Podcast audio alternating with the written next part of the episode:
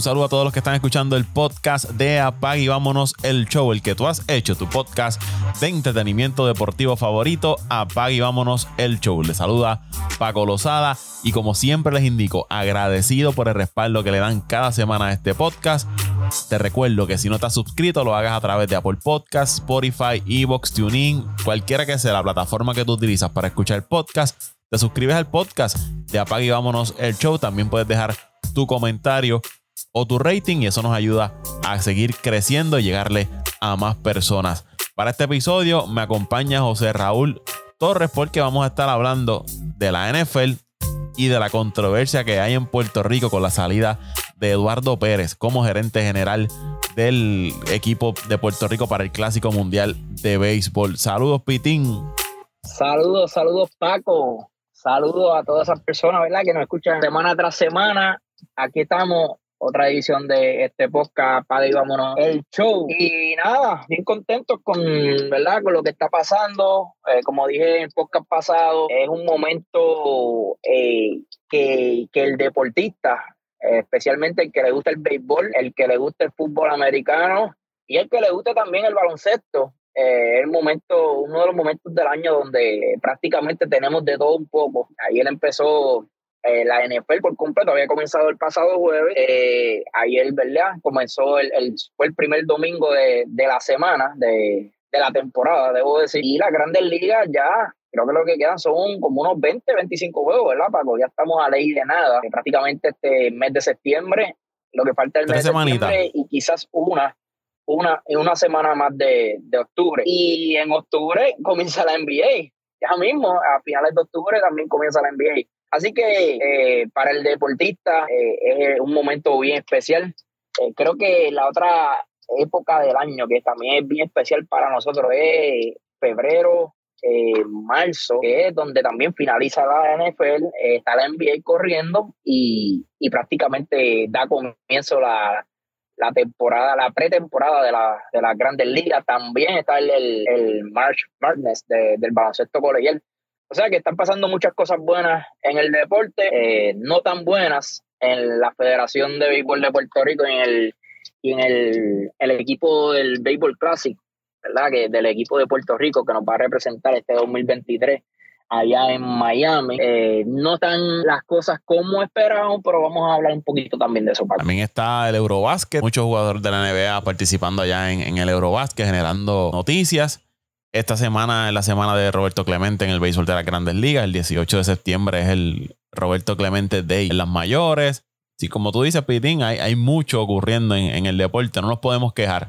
Eh, eh, comenzó la Champions también del soccer, está también el, el fútbol colegial, ¿sabes? Son, son muchos, muchos deportes. Se me había olvidado también el Eurobasket. Aquellos que son fanáticos del baloncesto, si quieres ver también un buen baloncesto. Oye, no he tenido la oportunidad de ver los juegos, pero sí los highlights. Y la verdad, el caso es que el, que el Joker, Gianni, eh, Donchi, lo que están es dando un espectáculo en la Euro, Eurobasket, Paco. No sé. Si has tenido la oportunidad también de ver los highlights. Me imagino que sí, porque lo hemos tirado, ¿verdad? En, el, en el grupo.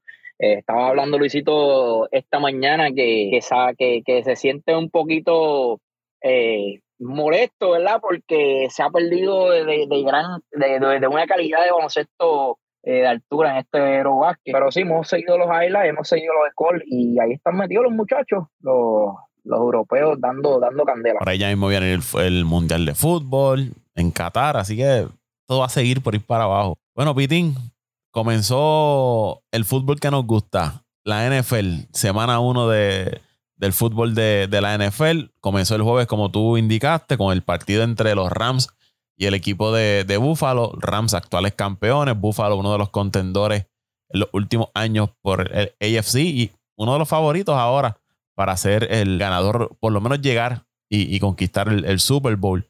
Y en ese juego de, del jueves, abriendo la temporada, desmantelaron literalmente a, a los Rams, el equipo de, de Búfalo. Se vio un equipo de Búfalo a todo vapor en todas las facetas de juego. Esa defensiva muy buena, la ofensiva, Josh Allen luciéndose. Eh, fue un juego prácticamente de un solo lado por parte del equipo de Búfalo. Los Rams pues han tenido unas bajas después que ganaron el, el campeonato. Eso normal que pase en la, la NFL. El equipo que gana pierde jugadores, ya sea por contrato, ¿verdad? no pueden pagarle el dinero, otros son agentes libres. Hay otros que tienen que cortar por no pasarse el tope salarial. Hay unos que tienen que asegurar, como hicieron con Stafford, como hicieron con Cooper Cup. Y eso va a pasar. Y ese equipo de los Rams pues, perdió unas piezas clave. Una de ellas fue Von Miller, que se fue al equipo de Buffalo y reforzó aún más esa, esa defensiva. Definitivamente, Paco. Si vamos a ver, a comenzar a, analizar lo que, lo que fue esta primera semana, que todavía no ha acabado, de hecho, en este momento que estamos grabando el podcast, el equipo de Seattle estaba dominando al equipo de, de Denver de los Broncos, sí, de Denver Broncos, 17 ahora en el, en el tercer cuarto. Regreso de... bastante apretado. No, no esperábamos que Seattle eh, dominara este juego, ¿verdad? Que lo estaba dominando hasta el momento. Ha lucido muy bien el equipo de Seattle, especialmente en su área ofensiva. El regreso de, de Russell Wilson a, Seattle después que fue. Primer juego, primer, primer juego y primer juego en Seattle. Sí, Gino Smith es el que está como quarterback del equipo de, de Seattle. Y para que tengan una idea, Gino Smith ahora mismo lleva de 18 pases, ha completado 17 Paco, con 164 yardas y dos touchdowns. nadie, la vio venir. Nadie, nadie la vio venir esta. O sea, estos son números de, de un quarterback eh, nivel Aaron Rodgers, nivel Tom Brady, nivel, nivel yo diría eh, el mismo Wilson. Patrick Mahomes. Pero el mismo, el mismo Wilson. Exacto, y ahora mismo, ¿verdad? Los, números de, de Seattle, del quarterback de Seattle, eh, son, son mucho mejor. Nada, más o menos por encimita analizando, ¿verdad? Tuve la oportunidad de ver el juego del jueves, la verdad el caso, de hecho, eh, eh, cojo y, tú sabes, tú estás de Paco, no quiero que ¿verdad? ahora los, los, fanáticos eh, digan, oye, ya como, como vi el primer juego, ya dio el equipo de Denver, perdóname, de Buffalo Bills a ganar, pero no sabemos que, o, ¿verdad? Tú, tú bien sabes que llevo diciendo que para mí el favorito para ganar el Super Bowl este año son los, los Buffalo Bills, y de hecho me sorprendí, Paco, no sabía que su línea defensiva iba a estar tan, ¿verdad? Tan estructurada, de, ¿verdad? Una forma tan, tan mm, fuerte. Los vi atacando a Stafford todo juego, no le dieron nada de Bray Stafford. Eh, un equipo bien, bien balanceado. Yo diría que quizás la única, quizás un poquito de desventaja que tiene, o, quizás, ¿verdad? Donde pueden añadir un poquito más es en la línea ofensiva, pero lo demás tienen dos weapons eh, de wide receiver como David y Dix, que la verdad llevan desde el año pasado luciendo muy bien. Eh, un quarterback elite como Allen, los running back no es que son unas estrellas, pero hacen el trabajo. La defensa, eh, Von Miller, la verdad que, que, le dio una inyección a esa línea defensiva. Yo diría, se, se, vio la diferencia, Paco, se vio la diferencia, por lo menos en ese primer juego. Y eh, el coaching staff es muy bueno también. Eh, por eso también los, ¿verdad? Los, los doy ganando este año. los Rams se vieron un poquito débiles, especialmente en esa línea ofensiva. No pudieron proteger a Stafford todo el juego fue eh, bastante... Eh, lo atacaron bien feo, le, creo que le dieron como unos 4 o 5 sacks. Eh, nunca tuvo el brain, solamente buscó a Cup todo el juego, a Cooper Cup, que es su mejor wide receiver.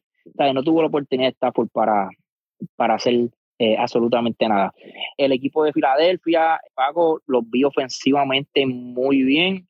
el quarterback, se me escapó el nombre. Hurts. Hurts, Hurts eh, aunque no hizo pases de touchdown, se vio que, ¿verdad? que pudo manejar muy bien eh, su ofensiva. El running game lució inmenso como el año pasado. AJ Brown en su debut lució inmenso. Eh, el equipo de Detroit, que ¿verdad? salió con la derrota, los vi mucho mejor en el área ofensiva. El año pasado ellos terminaron bastante calientes eh, yo no veo este equipo de Detroit entrando, pero sí es un equipo que va a sacar eh, bastante victoria y lo veo quizás llegando a una tercera posición en, su división. Y lo mismo con el equipo de Filadelfia. Yo veo este equipo de Filadelfia ganando la división del Este. Eh, su ofensiva yo creo que es la mejor. No está ni cerca el equipo de los Cowboys, no está cerca el equipo de los Giants y, menos el equipo de Washington comparados con esta ofensiva de Filadelfia. Cleveland y Carolina, fíjate, Baker Mayfield lució bastante, lució aceptable, aunque, ¿verdad? Le dieron eh, cuatro sacks, eh, hizo un pase de touchdown, pasó 235 yardas, pero la verdad el caso es que este equipo de Carolina, después de McAfee, quizás tenemos un Anderson, un Moore, pero ofensivamente sabemos que no es un equipo elite. Yo entiendo que pues hizo el trabajo, ¿verdad? Con, con, el, con los huevos que tiene. Oye, y, José Raúl, perdóname, eh, añadiendo a eso, estás regresando también a tu antiguo equipo, a Cleveland, donde hubo, ¿verdad? Controversias con él, lo, cambiaron hasta hace par de semanas atrás. Él estuvo ahí en ese equipo, entonces le trajeron a Deshaun Watson. Cuando te traen a Watson, pues ya tú sabes que tus días ahí están contados. Muchas cosas con las que tuvo que bregar Baker Mayfield en... Mucha controversia. Oye, y que, el equipo de Cleveland sabemos que defensivamente es muy bueno también, Paco. Miles eh, lo ha demostrado. Sí, eh, yo creo que sí. Eh, es aceptable. Yo creo que lució bastante bien Mayfield.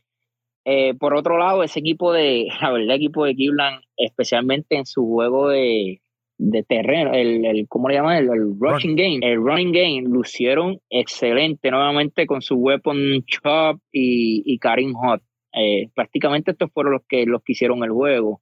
Eh, tienen quizás el mejor dúo de, de, running game, ¿verdad? Que hay en la liga. Y su defensa haciendo el trabajo, yo creo que cuando Watson, ¿verdad? Se integra este equipo, eh, se van a ver mucho mejor. Eh, hay que ver. Si ellos sobreviven o por lo menos se mantienen en la pelea hasta que llegue Watson y que, ¿verdad? Watson eh, haga el trabajo que, acostumbró a hacer allá en Houston. En ese juego, lo que mencionas de los running back, parece que esos van a ser los que van a cargar esa ofensiva de, los Browns. Nick Chop, que corrió 141 yardas, eh, Karim Hunt ah, añadió 46. Como tú dices, posiblemente el mejor dúo de running backs que hay ahora mismo en la, en la NFL. Y, otra cosa es que utilizan mucho a Hunt también como wide receiver. De hecho, ayer recibió cuatro, cuatro, cuatro pases con 24 yardas. Eh, que no tan solo eh, lo ponen ¿verdad? En, en, la posición de running back, sino también de, de receiving. Y tiene un Amari Cooper que, vuelvo y repito, si Watson, si este equipo se mantiene, se mantiene, es cuestión de por lo menos mantenerse jugando para 500 y Watson, que se espera que llegue la semana 9, creo que es, Paco, 9, 10, 11. Tiene 11 juegos de suspensión. 11 juegos, ok, pues en la semana 11, que todavía quedan 6 juegos en el calendario.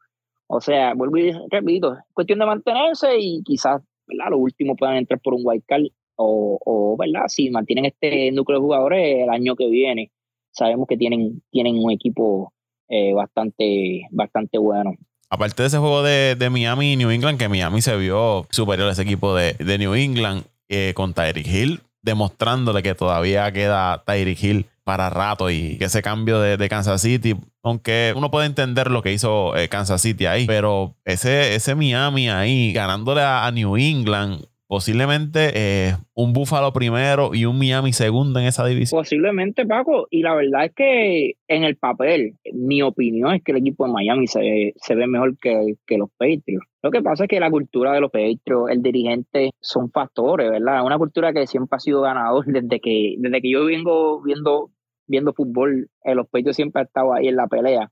Y Miami es todo lo contrario, una cultura perdedora, especialmente en los últimos años. Pero Miami tiene unos, unos wide receivers de respeto. El running game no es malo yo creo que el de la defensa ha demostrado los últimos años que no es una élite, pero que pueden aguantar eh, los, equipos, eh, ¿verdad? Sus, contrincantes. O sea que este equipo Miami debe estar por encima de, los Patriots. Oye, eh, ese equipo de. Sí, de, New England, problemas ofensivos. Van a tener problemas ofensivos y Mac Jones, un juego pésimo, dos turnovers, un interception y otro que un fumble que le anotaron touchdown. Aunque Paco, aunque ellos siempre históricamente han jugado pésimo en Miami. Incluso cuando, cuando Tom Brady estaba, Tom Brady no jugaba muy bien tampoco en Miami. Que, por alguna razón cuando ellos bajan allá, ayer estaba a 100 grados también la temperatura en, Miami. Oye, no, no podemos tampoco sacar de por, completo a New England, porque sabemos que, que siempre hacen los ajustes. Pero la verdad el caso es que este año ese roster comparado con esa AFC tan, tan, eh, tan tan llena de, talento. Eh, yo, yo veo este equipo bien difícil que cualifique, Paco. Y si Mac Jones no hace el trabajo, imagínate, eh, van, a estar, van a estar complicados ahí. Y creo que Miami le, tiene una racha, no sé si son tres o cuatro juegos que le han ganado consecutivos a. Tua, todavía no ha perdido con, contra New creo que tiene tres o cuatro, cuatro y cero en, en su carrera. Nada, eh, siguiendo con otro juego, Pittsburgh en Cincinnati, ese tuve la oportunidad de verlo casi completo. Este equipo de, los Steelers. Tiene más vidas que un gato. Ofensivamente, Sí, oye, tengo un, tengo un amigo que me dijo que los estilos no tenía fue los de este año, pero yo le dije que la verdad es que cuando tú tienes un, un dirigente como Torlin, Torlin se las busca para ganar. No importa qué roster tenga, no importa con lo que cuente, buscan la forma de ganar. Y mientras esté TJ Watt en ese equipo, esa gente van a tener chance de ganar. Que mencionaste a TJ Watt, eh, tiene una lesión, no sé cuál es ahora mismo el estatus, pero posiblemente eh, se pudiera perder el resto de la temporada. Si, si TJ Watt se pierde el resto de la temporada, este equipo no, de verdad que no, tiene chance ni, ni para cualificar. Pero con TJ Watt, eh, pues es un equipo que siempre hay que tenerlo en el mapa y lo hizo el año pasado. Entraron, entraron a lo último con un Big Ben ya en retiro. Eh, pero sin Watt yo, yo no creo que este equipo. De hecho, Cincinnati jugó fatal. Ofensivamente, Cincinnati jugó fatal con cinco turnovers de su quarterback y aún así perdieron en overtime 23 a 20. Esto da mucho que decir del equipo de Pittsburgh y da mucho que decir de Cincinnati que teniendo un juego asqueroso, por poco salen con la victoria. Este equipo de Cincinnati eh, hay que contar nuevamente con ellos. Hay que contar con ellos, su ofensiva. y, uno de sus receivers salió temprano del juego y salió por lesión. Esta, esta gente viene en serio nuevamente. Yo entiendo que sí. El otro juego fue Saints y Atlanta Falcon. Los Falcons la vuelven a hacer, ganando por 16 puntos entrando en el último cuarto. Se dejaron ganar el juego. Impresionante lo que hizo Winston en esos últimos dos cuartos, el Paco, eh, lució inmenso. Eh, Michael Thomas con dos eh, atrapadas para, un, para, para touchdown, ¿verdad? Luego de un año estar fuera un año completo. Este equipo, los Saints, es otro que es parecido a los Steelers. No importa quién tengan, se las buscan para ganar y sacaron ayer un gran juego, Paco. Kansas City y Arizona.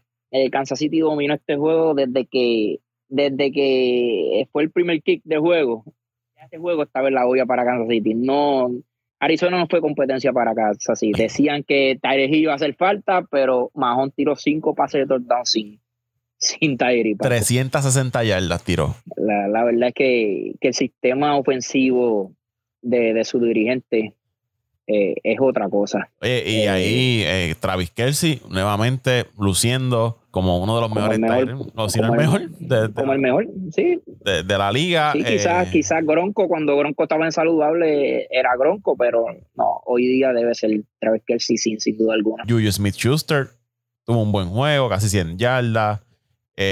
Oye, Paco, no sé si jugó este, el, que jugaba de los Packers. 44 yardas. Wide receiver.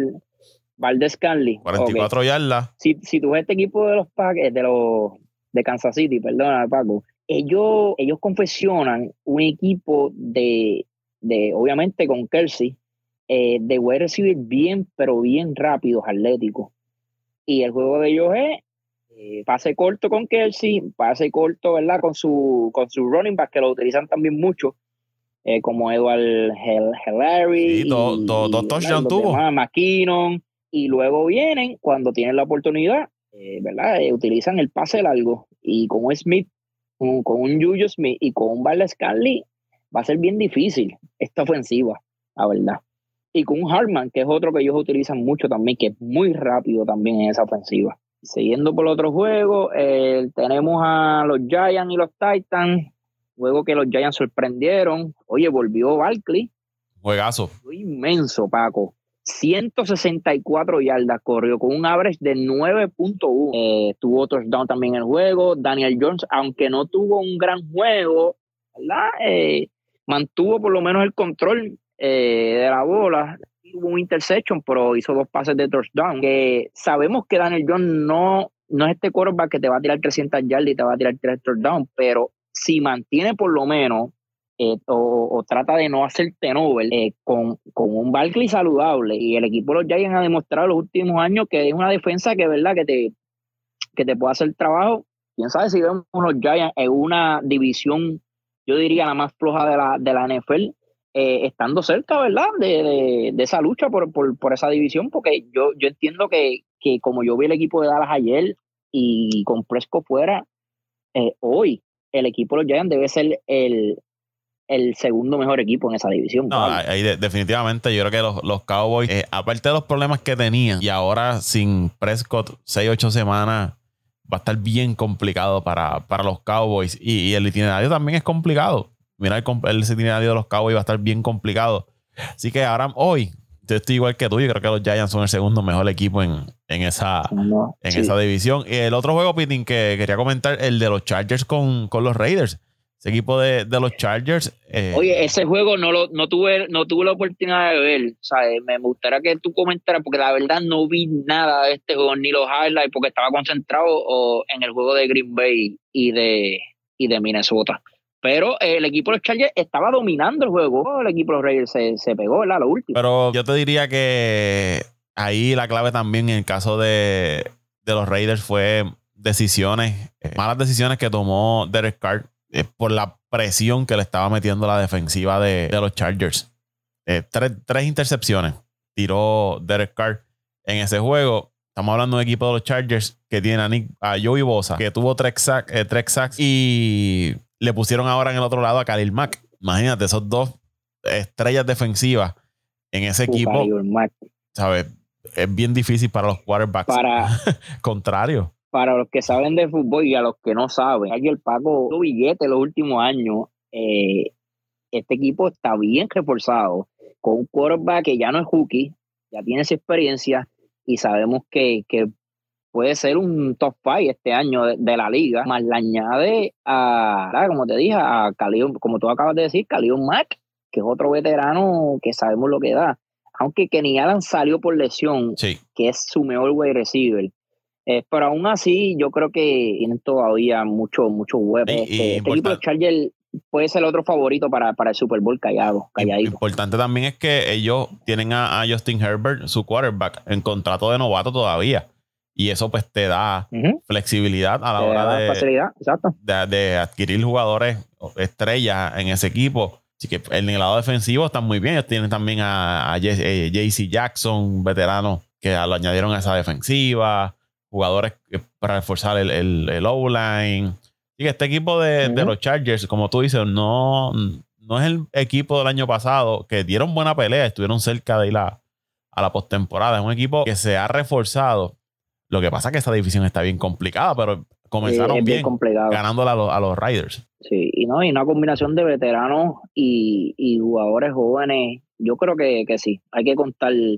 De hecho, si tú me preguntas hoy, eh, entiendo que, los Chargers debe ser el segundo mejor equipo, debe ser el segundo mejor equipo en esa división, eh, detrás de, los Chiefs. Eh, de verdad que no, no, se puede sacar los Chiefs de la primera posición. Eh, pero yo creo que los Chargers y los Broncos deben estar peleando esa, esa segunda posición. Vamos a ver, ¿verdad? Porque el equipo de los Broncos en el papel también se ven muy bien. Y más con la, con la adquisición de, de Russell Wilson. Eh, antes de ir al, juego de por la noche, que fue el de Dallas, se, se, por poco se me olvida el de Green Bay, que ese sí tuvo la oportunidad de verlo completo. La verdad es que Green Bay perdió este juego, Paco, en el primer, en el primer drive del juego cuando Aaron Rodgers pase a uno de sus eh, wide receiver jóvenes, Watson, el rookie, se le cae la bola. Esto era un touchdown seguro, que no es lo mismo, Paco, tú empezar un juego 7 a 0 con un juego 7 a 7. Tienes la oportunidad de, hacer un, plan de juego diferente, puedes correr más la bola. Te genera eh, confianza. claro, la confianza los mismos recibe, el mismo Roger puede seguir Oye, Roger no le volvió a pasar la bola a Watson hasta el último quarter y ya prácticamente el juego estaba perdido. Eh, para que tú veas como un juego, como un pase o una jugada puede cambiar un juego eh, completamente. La verdad, eh, otra cosa que quiero añadir, ¿verdad? Hablando ahora de Minnesota, es que el que no sabe o el que no ha visto a Jefferson, esto, es un, esto es un animal, Paco. este muchacho quizás sea el próximo handy de Minnesota sabe hasta mejor, Paco. ¿Por, ¿Por qué digo mejor? Porque su físico lo ayuda.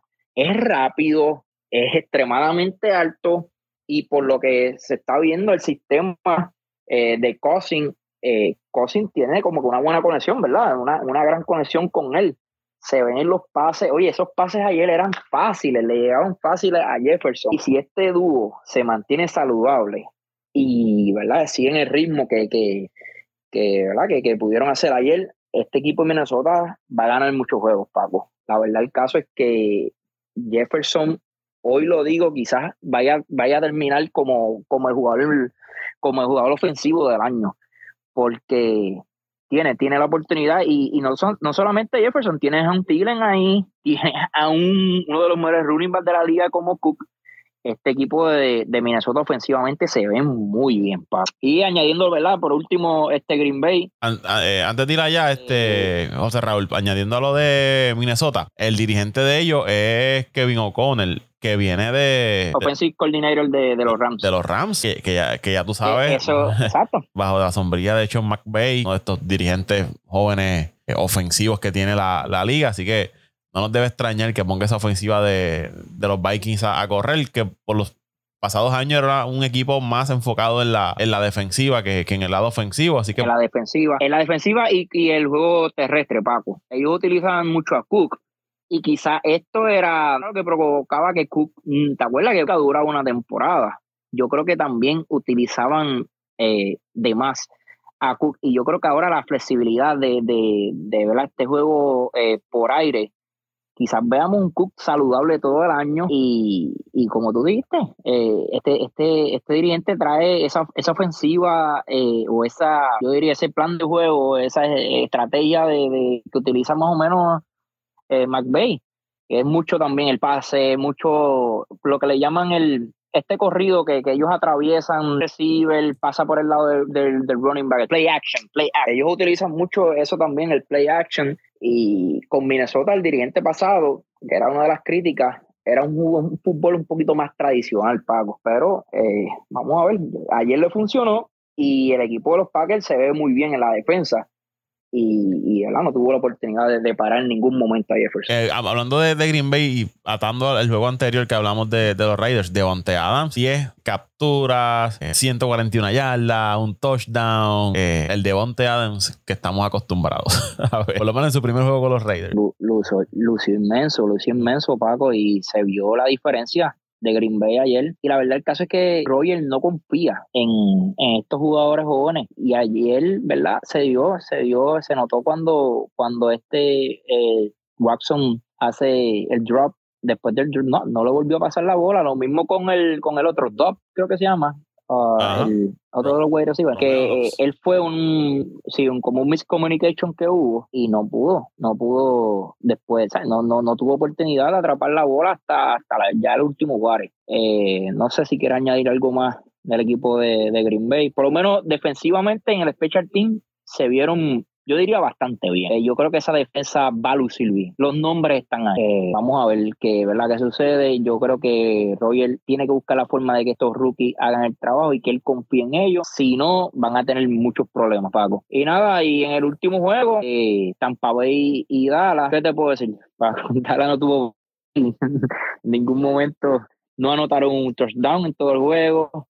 Prescott, Prescott, millones de pesos, 40 millones Paco. Y, si tú me preguntas hoy, Dak Prescott no está ni en los primeros 10 quarterbacks de la liga.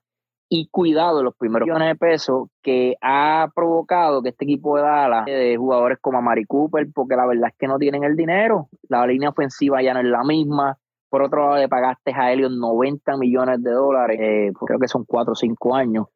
Eh, invirtieron todo su, todo su dinero en un quarterback y un running back. La verdad, el caso es que no, no, no tiene mucho este equipo de, de Dallas. Eh, yo creo que, que con esta lesión de Presco, este equipo, la verdad que las oportunidades para que lleguen a un playoff de un quizás 50%, no, yo diría porque yo tenía el equipo de Filadelfia. Yo diría que las posibilidades para este equipo eran unas quizás 30, 35%. Hoy fácilmente bajan a un, 10%, Paco. Está, complicado. Está complicado para Dallas con esta lesión ahora de Prescott, como hablábamos ahorita, se complica aún más. Y una división que el equipo de, Filadelfia parece que ya terminó ese periodo de reestructuración que tuvo en los pasados años y ahora vuelven por todo en esa división de, del este de la Liga Nacional de Fútbol. Y si el equipo de los gigantes se mantiene jugando como lo está haciendo, como lo hizo por lo menos en ese primer juego, va a estar bien complicado para, para el equipo de, Dallas. Vamos a ver si, si no se mueven y hacen algún movimiento y buscan algún quarterback. Se habla mucho de Jimmy G, pero Jimmy G tiene una cláusula de, no cambio. Y irse a, irse a Dallas hmm. por un par de semanas. Y no todo el mundo quiere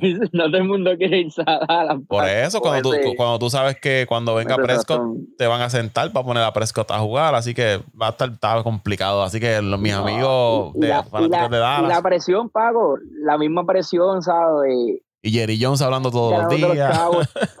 ganándote los chavos tranquilos en San Francisco para tú ir a Dallas, donde vas a tener la, la prensa encima de ti. No, no, no, yo creo que, que, va a ser bien difícil. Yo lo veo bien cuesta arriba, bien, bien, pero bien cuesta arriba. Eh, y nada, y por último, volvió Tom Brady y ahí está nuevamente haciendo el trabajo. Eh, no tuvo que hacer mucho y la verdad es que Brady en este, yo diría en esta etapa de su carrera y más en este año, no necesita hacer mucho, Paco. Este equipo está bien confeccionado. Este equipo con un Fornés saludable y con esa defensa, como está esa defensa, hombre, lo que necesita es tirar juegos de 200, 250 yardas y sabemos que se le va a zafar los, los juegos de 300 yardas. Él no cometer errores. No, no, no, ¿verdad? No tirar interception, eh, tratar de salir de la bola lo más pronto posible para no, ¿verdad? Para no, no, no, provocar sack, no provocar fumble. Eh, pero si Tom, y, que sabemos que lo, que lo va a hacer, lo va a hacer Paco. Este equipo de Tampa Bay nuevamente lo vamos a ver ganando la división y no tan solo eso. Eh, para mí, hoy es el favorito a nuevamente ganar la, la, NFC, como lo hicieron hace dos años atrás. Yo los veo bien completo, imagen esta NFC que la veo este año eh, más floja que, yo diría que nunca, Paco. Yo nunca había visto la NFC tan, tan floja comparada con la AFC, que era, que de hecho, estábamos hablando hace poco, que me traíste el tema de que en la AFC llegó un momento, creo que fue el 2013, 2014, 2015, donde luego de los Patriots quizás había, había un Baltimore, quizás estaba un Pittsburgh y quizás otro equipito Denver, pero luego de eso no, no había mucho. Ahora mismo la NFC es prácticamente eso tenemos un Tampa, tenemos unos Rams que no lucieron muy bien la primera semana, tenemos unos Packers que tampoco lucieron muy bien la primera semana y los mismos 49ers, que quizás son los cuatro equipos favoritos en esta, en esta conferencia. Da mucho que decir, obviamente la primera semana eh, falta mucho. Eh, el año pasado, de hecho, el equipo de los Rams no empezó tan fuerte y luego, ¿verdad? Trajeron a, a OBJ, eh, me mejoraron y, ¿verdad? y terminaron ganando el Super Bowl. Pero si tú me preguntas hoy, en la primera semana, Paco, no cabe duda que este equipo de Tampa, por lo menos, está en una final de conferencia, Paco. Y debe ser el favorito. Uno de los favoritos. Había que poner Green Bay, pero Green Bay sin ofensiva el receiver está, está complicado. Los Rams hay que ver cómo, cómo se recuperan. Que para mí esos serían ahora mismo esos tres, mis tres equipos en el NFC que ver cómo sigue avanzando la, temporada. Quizás un equipo de, Minnesota, si se mantiene. Hay que ver qué trae San Francisco en esa posición de quarterback. Pero a diferencia del AFC, que tú tienes fácil 10 equipos batallando por playoffs y como 5 equipos contendores a ¿verdad? llegar por lo menos a la final de conferencia. Eh, la diferencia es notable en cuanto al AFC y, y el NFC. Esto es Apaga y vámonos el show. Bueno, José Raúl, vamos ahora a cambiar de tema. Vamos al tema que está caliente en, Puerto Rico. El equipo para el Clásico Mundial de Béisbol, eh, hoy, 12 de septiembre, que estamos grabando este podcast, renunció, eh, anunció su, renuncia al puesto de gerente general Eduardo Pérez, quien había sido nombrado en el mes de julio. Yo creo que no estuvo ni tres meses como gerente general del equipo de, Puerto Rico en el Clásico Mundial de, Béisbol. Él alega diferencias con el presidente de la Federación de Béisbol, el doctor José Daniel Quiles en la situación del nombramiento de, de, un dirigente para el equipo. Las últimas semanas ese ha sido un tema aquí en Puerto Rico que se ha cubierto en los medios, buscando quién sería el, dirigente para, para, el Clásico Mundial de, de, Béisbol. Hubo una controversia hace varias semanas donde supuestamente, según el Nuevo Día, la federación había ¿verdad? cerrado las puertas a los Carlos, lo que era Carlos Beltrán, Carlos Baelga, Carlos Delgado. Tanto Beltrán como Baelga habían expresado de que iban a radicar unas querellas en el Comité Olímpico. Eh, la federación el doctor había dicho, el doctor Kila había dicho que en, ningún momento ellos habían, se habían expresado de que estos jugadores, estos exjugadores de grandes ligas no, no eran del agrado de la federación. O sea que los últimos semanas, yo diría los últimos dos, tres meses, esto ha sido un tirijala en cuanto a quién va a ser el dirigente, quiénes van a componer el, staff eh, técnico del equipo. Hoy, Eduardo Pérez, ex pelotero, eh, analista de béisbol en, los Estados Unidos, bien reconocido, eh, bien rankeado, buenas conexiones, anunció que no, que no iba a continuar como gerente general. Tengo aquí la, la cita, ¿no? Dice, lamentablemente en este proceso durante los pasados meses han surgido diferencias con el presidente de la Federación de Béisbol de Puerto Rico, el doctor José Quiles Rosa, en asuntos muy importantes con relación a la confección del equipo. Y según el nuevo día, esto también surge porque cuando Eduardo Pérez se encuentra con, con Yadier Molina en una actividad, le comenta o, le hace el acercamiento como para considerarlo, para ser el, dirigente del equipo o preguntarle si estaba disponible. Y entonces Yadier le informa que ya el doctor eh, José Daniel Quiles se había comprometido con él para nombrarlo como dirigente del equipo para el Clásico Mundial de Béisbol. Según el nuevo día, en ese momento es que Eduardo Pérez se entera de, la situación cuando estaba buscando, explorando opciones para dirigente. Y eso eh, parece que le causó molestia a Pérez, quien estaba considerando hace varios días pues, tomar la decisión de, de renunciar al puesto hasta que oficialmente hoy lo hizo público eh, Eduardo Pérez lo que se dice es que quería que Joe Espada, ¿no? O su favorito era Joe Espada como, como dirigente del equipo de, Puerto Rico. Joe Espada es coach del equipo de los Astros de Houston. Y continuó con la cita de Eduardo Pérez, tomando en cuenta que faltan seis meses para que inicie el torneo y que aún no se ha anunciado el dirigente y los demás integrantes del cuerpo técnico. He decidido presentar mi renuncia al cargo de gerente general del equipo para que la Federación de Béisbol de Puerto Rico pueda seleccionar a los profesionales de este deporte que afortunadamente en Puerto Rico abundan, que sean de su preferencia. Doctor José Daniel de la Federación de Béisbol de Puerto Rico se expresó esto diciendo que aceptó la renuncia de Pérez. Eduardo Pérez presentó su carta de renuncia en la mañana de hoy, lunes 12 de septiembre. Agradezco el trabajo que realizó desde que fue nombrado a cargo de gerente general. Hemos comenzado de inmediato el proceso de identificación para la persona que ocupará la posición de gerente general. Continuaremos trabajando con la confección del equipo para presentar una plantilla de primer orden para ir en busca eh, este tan anhelado campeonato, expresó José Daniel Quiles, presidente de la Federación de Béisbol. Y y añado a eso que Carlos Baelga, ex pelotero de las grandes ligas, en su cuenta de Instagram, había indicado de que Carlos Delgado era una de las personas con las que la federación se había comunicado para llenar la vacante de gerente general. Se espera que en los próximos días él se, se reúnan eh, Carlos Delgado con la Federación de Béisbol de Puerto Rico, pero dándole un poquito para atrás, a lo que ya había mencionado hace un ratito atrás. Una de las controversias era de que supuestamente y alegadamente la federación pues no quería o según fuentes del Nuevo Día se había expresado de que de ninguno de los Carlos tenían el visto bueno para pertenecer al equipo del Clásico Mundial de Béisbol. Entonces, ahora sale de que Carlos Delgado es una de las personas que está siendo considerada para ocupar ese puesto. A esto hay que sumarle, José Raúl, unas expresiones que hizo el doctor Quiles en el programa Foro Deportivo de Cucuito Pizarro en Victoria 840, donde se manifestó en, sobre los periodistas de específicamente el periódico El Nuevo Día, estas expresiones del doctor Quiles, que las vamos a escuchar en breve, para que los amigos tengan contexto de, toda esta situación, causó que los gremios periodísticos del país se manifestaran o se expresaran en contra, ¿no? rechazando esas expresiones del doctor José Daniel Quiles. Pero vamos a escuchar eh, parte de esa entrevista que le hizo Cucuito Pizarro en su programa Foro Deportivo en Victoria 840 AM aquí en Puerto Rico. Esos periodistas, y yo los digo con nombre y apellido, Antolín Maldonado, Rubén Rodríguez, Carlos Rosa y Esteban Pagán, los cuatro tienen una agenda en contra de la Federación de Béisbol. Y los éxitos. Lo que, la gente, lo, que lo que la gente tiene que ver es busquen esas personas cuando ellos ido contra la Federación de Béisbol y este servidor, pues siempre tienen algo que decir y siempre tienen que decir algo negativo. Y si el equipo del clásico eh, no prospera a lo que todo el mundo quiere, pues te verán los escritos en contra de la federación y de este servidor. Ya estamos acostumbrados a su, a su estilo, ya tienen sus mentes creadas y quieren hacerle creer al país que lo que ellos piensan es lo que es y no lo que es la razón y, la, y, el deber de la Federación de Béisbol. Por eso los comentarios que hacen esos cuatro periodistas en la prensa del país, al doctor no le dan ni frío ni calor.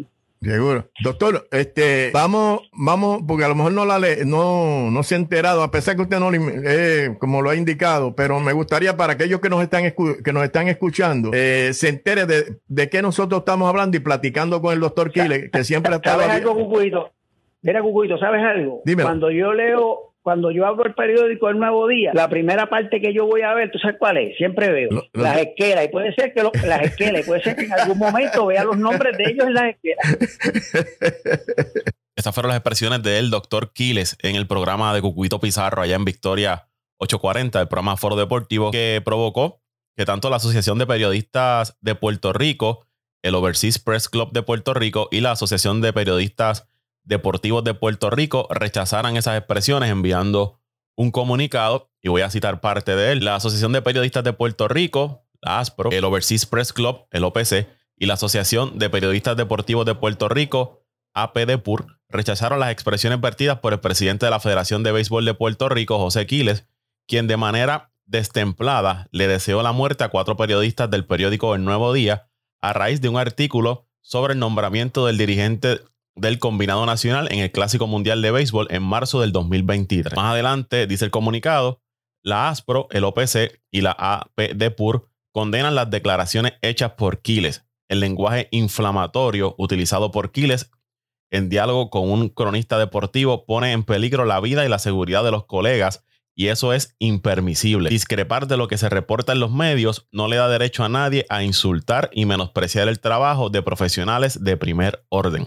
Parte del comunicado lo voy a estar colocando en mis redes sociales para que lo, que lo desee leer completo.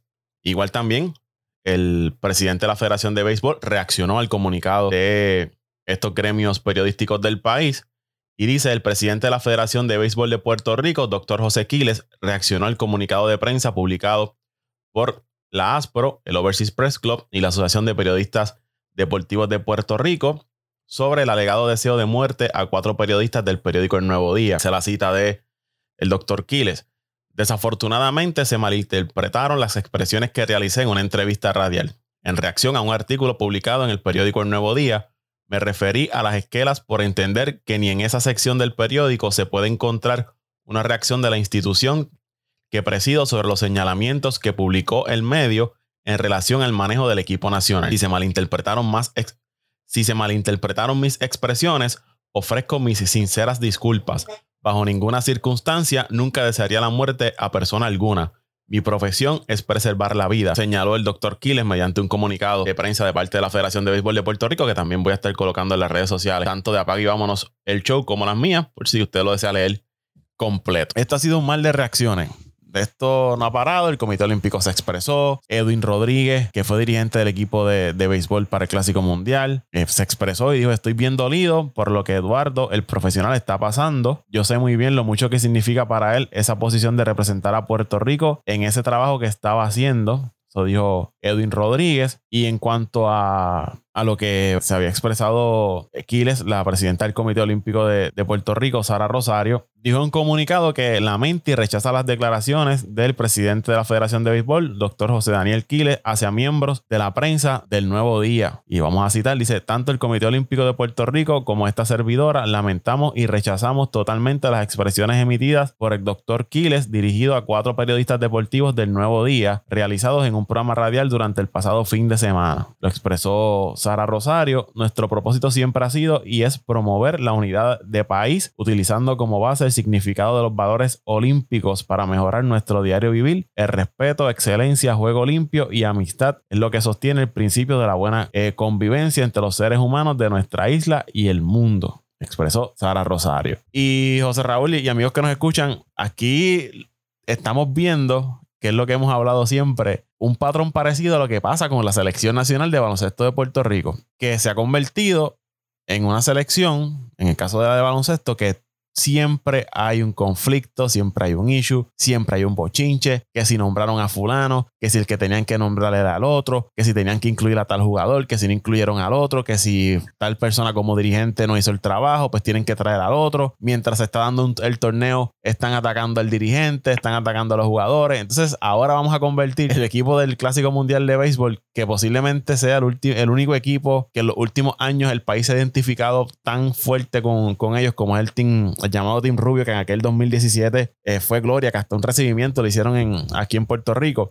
Pues ahora vamos a convertir ese equipo en un circo mediático, en un dimidirete en que no podemos ponernos de acuerdo ni siquiera para nombrar un dirigente ni para nombrar un gerente general. Y aquí se chavó esto. Eso habla mal de, nosotros como país que ni siquiera para ponerlos de acuerdo, para nombrar un dirigente y un, un gerente general podemos. Y esto es una noticia que usted va ahora mismo y hace una búsqueda en Google se va a dar cuenta que no es una noticia solamente en Puerto Rico. Ya medios fuera de Puerto Rico han recogido la noticia de que Eduardo Pérez se fue, renunció por diferencias con el presidente de la federación. Y ESPN hace una nota. Eh, obviamente, Eduardo Pérez trabaja para la cadena ESPN y van a darle cobertura, pero Eduardo Pérez eh, no es Paco, no es Pitín, es una figura que tiene un standing a nivel de eh, los Estados Unidos en cuanto al béisbol de las grandes ligas, que su renuncia... Tiene poder, tiene poder. Sí, tiene push y su renuncia no iba a pasar por debajo del radar.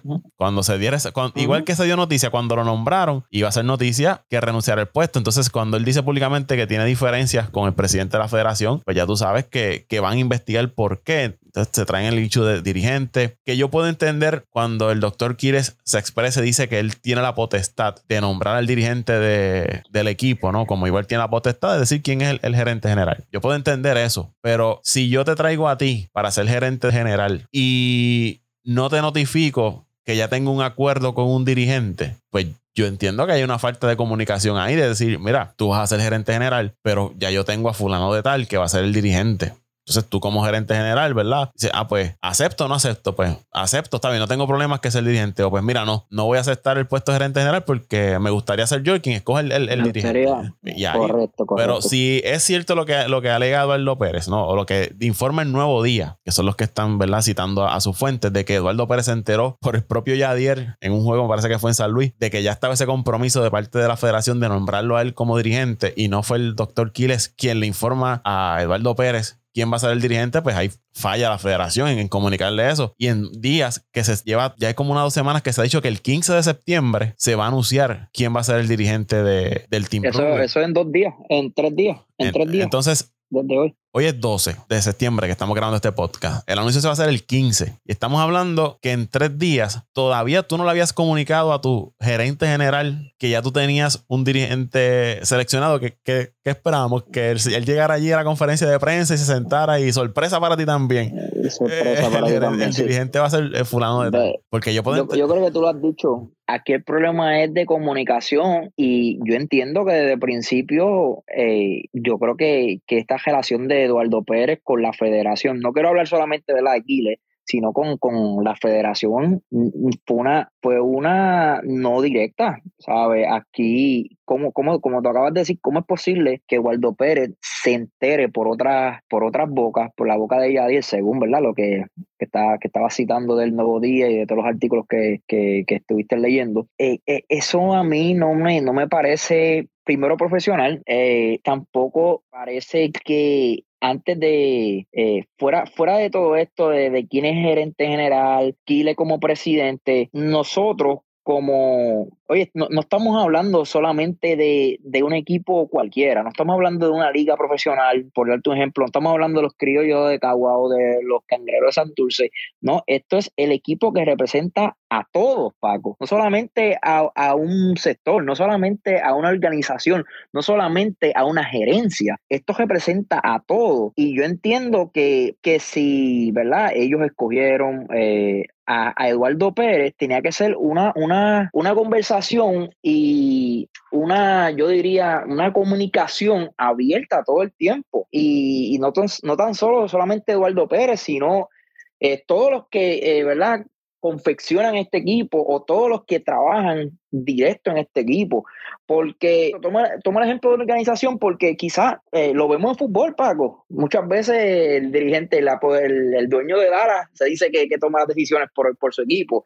Eh, en béisbol eh, se ha visto, dicen que hasta los mismos Doyle toman las decisiones de su propio equipo. Oye, pero estos ya son organizaciones, estos son tienen dueños, pero, ¿verdad? Mi, lo que me molesta a mí es que esto no es, esto, este equipo no es de la federación, Paco. Este equipo no es de la federación, este equipo no es de Eduardo Pérez, este equipo es de nadie, este equipo es de todo. Este equipo es de Puerto Rico, va a representarnos como puertorriqueños, va, a representar la isla. Y, y estar con, con, esto de secreto y una eh, pobre comunicación, eh, yo creo que no está afectando este momento y va a afectar también la química del equipo. Eh, es lo que, ¿verdad? Yo entiendo, porque si empezamos mal, si empezamos con el pie izquierdo, yo creo que este problema lo vamos a arrastrar hasta el, hasta el propio torneo, porque ya vemos que hay una división, Pago, porque estamos viendo la crítica contra la federación, pero aquí hay gente también que quizás está defendiendo la, la federación o quizás no estaba a gusto Eduardo Pérez. Aquí no solamente que Eduardo Pérez renunció, aquí hay muchas cosas y esto yo creo que va a traer una cola eh, bien larga que nos va a afectar a, a, a nosotros, al fanático a los jugadores, pero Paco. definitivamente va a crear un, mal sabor entre, entre seguidores del béisbol y los que no son seguidores hardcore del béisbol como somos nosotros, del fanático que se enfiebra.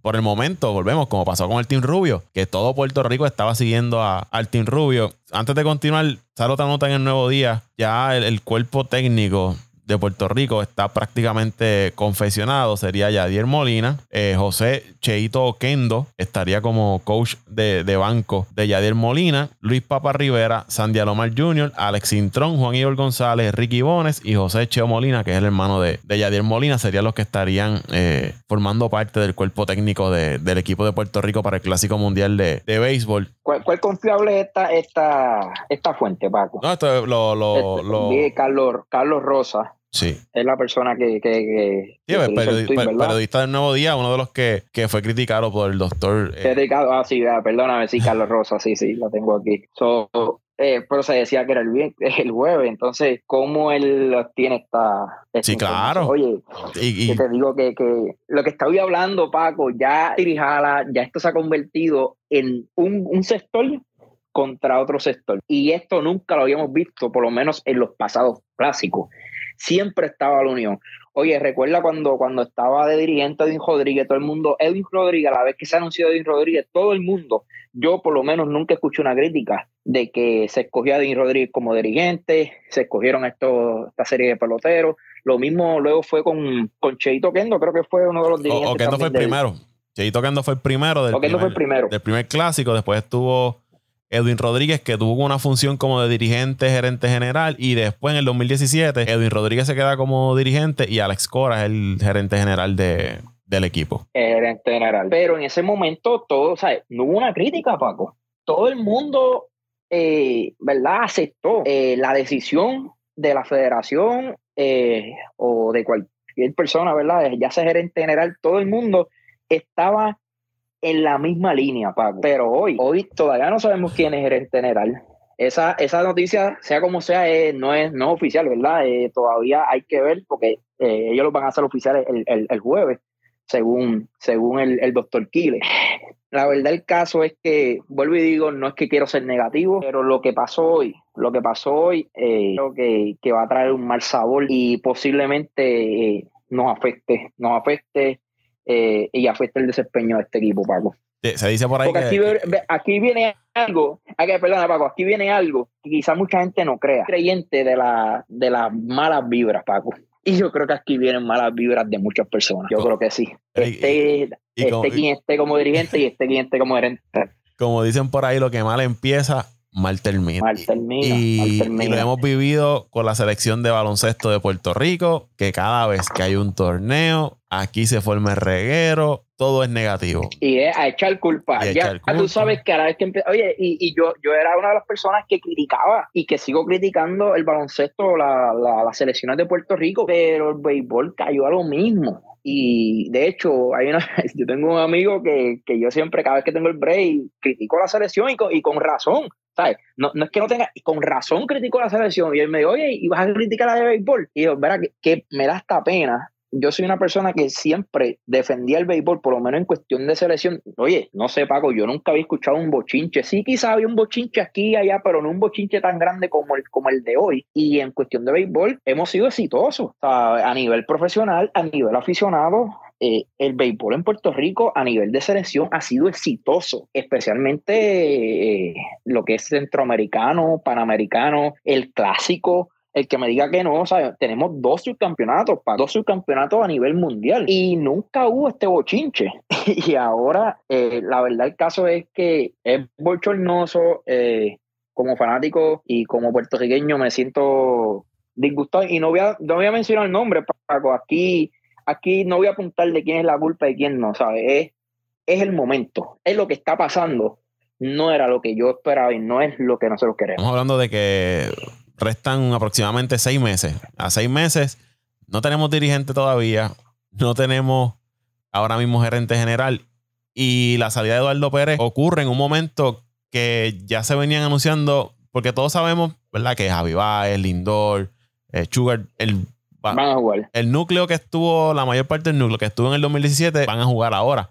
Pero esos jugadores nuevos, estar claro. los Springer, que, que se ha mencionado que tienen interés en jugar, eh, Michael Gibbons, eh, Bo Grissom y otros jugadores que, Eh, Grison, el de la Atlanta, el de Atlanta, que, que viene luciendo muy bien. sí, que, que quizás ese contacto que tiene Eduardo Pérez con el béisbol de las grandes ligas se está- estaba trabajando, ¿no? Para esos jugadores, porque, Oh, oye, no es lo mismo, volvemos, que Pitín o Paco. Stroman, Paco. que Stroman estaba también. Que tú y yo llamemos, mira, que soy fulano, a ver si le das permiso a tal, tal, para que juegue con Puerto Rico, porque a que Eduardo Pérez, que lo ven quizás todas las noches en televisión, que fue ex pelotero, que ha dirigido, que tiene todos los contactos. Mira, te habla fulano de tal, ¿entiendes? Porque eso funciona así, un trabajo también de, de relaciones públicas, oye, de Paco, y te digo, y, conexiones. te- y- y- y añadiendo, y añadiendo algo, sea como sea, al final del día, esta gente también verán por sus intereses y no los culpo. Estoy hablando de los peloteros. Y, y quizá ellos ven que Eduardo Pérez te llame para que participe en el, equipo de Puerto Rico. Sí, fine, quizás también quieran representar la isla, pero también quizás sea un puente para, para un futuro. Ellos saben que Eduardo Pérez está metido en ESPN de lleno. No solamente ESPN Deporte, ESPN de lleno. Y tú no sabes, por, por darte un ejemplo, uno de estos jugadores que sus planes, eh, ya sean 5, 10 años, 10, 15 años, eh, sea pertenecer a, a, a ESPN o una de estas cadenas. Oye, ya hice un pacto o ya hice un- una relación con Eduardo Pérez que quizás sea la base de muchas cosas en un futuro, de, cosas que me pueden ayudar a mí como, como profesional, como jugador. Y, y, ¿verdad? Esto, porque estos tipos no van a jugar 40 años béisbol. Estos tipos piensan que va a llegar a un retiro, que va a llegar un momento donde, donde van a tener que buscar otras fuentes de ingresos para, para seguir, ¿verdad? Eh, eh, como digo, Eh, alimentando su, eh, a, su, a su familia, dándole de, de- de comer a su familia. Y lo hemos visto anteriormente. Los mismos Yankees eh, con Beltrán. Beltrán, eh, ¿verdad? Parece que, que salió muy bien de Nueva York y, llegó a trabajar este año con la cadena Yes en los juegos de, de los Yankees. Y yo creo que esta relación de Eduardo Pérez, tenerlo en, como gerente general, era, era bien beneficiosa para el equipo de, de Puerto Rico. Sí, estoy de acuerdo contigo ahí. En, la Eduardo Pérez ahí era un buen contacto, un buen puente que tenía Puerto Rico con, con el béisbol de, de las grandes ligas. Y, y aquí ¿verdad? No, no se trata tampoco de decir si Yadiel tiene los méritos o no los tiene, o si Joe Espada, o debería ser. Yo pienso que Puerto Rico, eh, incluyéndolo a ellos dos y mucha gente, tiene el talento y las, las credenciales para ser dirigente del equipo de, de Puerto Rico, pero como se dan las cosas, es lo que mancha un No, no poco. es la forma, mancha, el- mancha el proceso, el no hablar claro, ¿verdad? Si es que nunca se habló claro, eh, quizás esa falta de comunicación, porque lo último que, que se había sabido era que Eduardo Pérez tenía su grupo, la federación tenía, ¿verdad? Sus preferencias, Eduardo Pérez tenía, y, y por qué no sentarse y decir, pues mira, nombro a este. Y llegar a un happy medium. Claro, entonces, Exacto, llegar a un happy medium se podía llegar. Oye, oye, y ahora que hablas de eso, yo creo que eh, ya sea eh, Yadiel o cualquiera, no, no le iba a tomar personal cualquier decisión, entiendo yo. Eh, es cuestión de, de hablar claro. Eh, vuelvo y como tú dices, Yadiel, claro que tiene los méritos, ha sido el capitán del equipo. Eh, para mí no es mi favorito, pero entiendo que, ha sido ganador y, y sí, obviamente es uno de los candidatos si tú me, si tú me das a escoger, yo entiendo, eh, quizás mucha gente no lo tenga, eh, ¿verdad? En, como uno de sus candidatos, pero a mí Lino Rivera es una persona que, que yo hubiese puesto ahí porque ha tenido experiencia a nivel profesional, ha sido exitoso en la Liga de Puerto Rico, Dominicana y Venezuela. Y primero que, que tú tienes que ganarle a esos equipos, ¿sabes? Y, y, y este, este, este señor conoce, conoce estas ligas y conoce esa cultura, ¿verdad? De, de, lo que es el béisbol caribeño. Y entiendo que, que tenía los méritos. También, obviamente, Espada eh, ha estado detrás del equipo, estuvo con los Yankees, estuvo con Houston, eh, ha estado en, organizaciones ganadoras. Y, y ¿verdad? Al, al, lado de dirigentes exitosos como, como, ¿verdad? El que era de Houston. Eh, y ahora con... Hinch. Con, oye, se me, se me Sí, Hinch y con, se me escapó el nombre el de ahora. Dusty Baker. Uh, Dusty Baker, Dusty Baker. Eh, oye, hay muchos pagos. Oye, Charlie el Montoyo. El mismo Igor González, Charlie Montoyo, que sí, salió de Toronto, pero estuvo ahí mismo Alex Cora, Joey Cora. Joey Cora. Alex no puede dirigir porque una, una, una, de las reglas es que si tú estás dirigiendo con un equipo no puedes dirigir en clase. Si eres dirigente ah, si en propiedad. Ok, ok, ok, esa no sabía. Pero Joey pues Cora. Joey Cora, hermano. Claro. Sí. Tiene la experiencia, ¿sabes? Muchísimo. Fácilmente eh, hay sobre cinco o seis candidatos fuertes. Y, y nada, eh, vuelvo y digo, eh, es la cuestión de la comunicación. La comunicación, y pero ya esto, esto, esto ya, como dicen por ahí, esto se chavo, esto se chavo y, y, Dios quiera que me equivoque, pero esto, no, ya, lo que comienza, como dijiste, ya la, mal, ya, ya, la, ya la mancha está ahí. Ya la mancha está ahí, independientemente de lo que ocurra el, el jueves, con el nombramiento de verdad del dirigente y el gerente general, la mancha está ahí, no, no, no cayó bien. Eh, los que nombren a esos puestos van a tener una, presi una presión extra bajo las circunstancias que son nombrados. Eh, el dedo va a estar ahí siempre apuntándolo y cuando llegue el resultado, si no es el resultado que se espera, va a ser peor porque independientemente tengan o no que ver con el resultado, pues muchas personas van a entender que, que, el resultado fue porque fulano o mengano no eran los que estaban ahí dirigiendo el equipo, no era el gerente general. Eh, la salida de Eduardo Pérez, volviendo a él, hay que ver cómo esos peloteros que no son, ¿verdad? Los Lindor, los Baez, los Correas, sino estos peloteros que habían mostrado interés, sigan Ah, pero ahora Eduardo, Eduardo no está ahí, pues. ¿Qué, qué confianza yo, yo, puedo tener de que la persona que nombre me va a dar estas garantías o la organización a la que pertenezco me va a dar el permiso? Quizás con Fulano me lo daban, ahora no. Estoy en duda. O mira qué reguero hay ahí, yo para allá no voy a mirar, para que yo me voy a meter ahí. Si, sí. mira, no tienen un gerente general, no hay un dirigente, todo eso es percepción, opinión, pues, opinión pública, eh, está complicado. Y vuelvo y digo, yo no quiero que el Team Rubio pase por lo que pasa la, la, la selección de baloncesto de Puerto Rico cada vez que hay la un torneo, selección de baloncesto. que son chismes, bochinches, claro. gente molesta porque no lo nombraron. Y, y exacto, porque tiene el dirigente, sí. entonces el dirigente no ha llegado y ya están criticando al dirigente. Entonces, yo, esto es lo que va a pasar. Lamentablemente, esto es lo que va a pasar ahora, porque lo primero que van a decir, ah, pero si Yadiel, vamos, ¿verdad? Que, que esto sea oficial lo de Yadiel. Ah, pero si Yadiel por lo menos no nos lleva a, a una final de, de, de ya hay que votarlo. Y la verdad que eso, la presión que va a causar ahora con gerente general y, Yadiel, yo te digo, Paco, y no es porque sea una persona cobarde, pero yo lo pensaría tres veces en, en aceptar el puesto de gerente general y, el mismo de, de, del dirigente hoy día. Sí, porque la presión va a estar ahí, es lo que tú mencionas, y si el resultado no es el que tú esperas, eh, eh, te digo que ahora mismo, ya independientemente el daño, ¿verdad? No, y no es por echarle culpa a uno o al otro, ¿no? Pero ya se le hizo un daño a, a la imagen del equipo, eh, cómo se dieron las cosas, porque yo puedo entender de parte de la federación que haya cierta una molestia, ¿no? Con, con la prensa. Por las fuentes, por las publicaciones que hicieron, pero tú por el otro lado, y he escuchado, ¿verdad? En distintos medios, programas de radio específicamente, que el doctor Quiles se ha expresado, pero también tú como federación tienes que salir y si lo que está diciendo la prensa no es correcto, pues comunicado públicamente, mira, esto es así, se está trabajando así, así, así, así, así, así. Y estamos trabajando y este es el listado de las personas, porque todo siempre ha sido especulación. Nunca ha habido como que este es el listado oficial, ¿verdad? De los que estamos considerando. Por lo menos yo no lo he visto. Para el cuerpo te siempre ha sido especulación. Se habla de este, se habla del otro. Una página acá en internet tira esto, otra página por acá, un medio publica esto otro.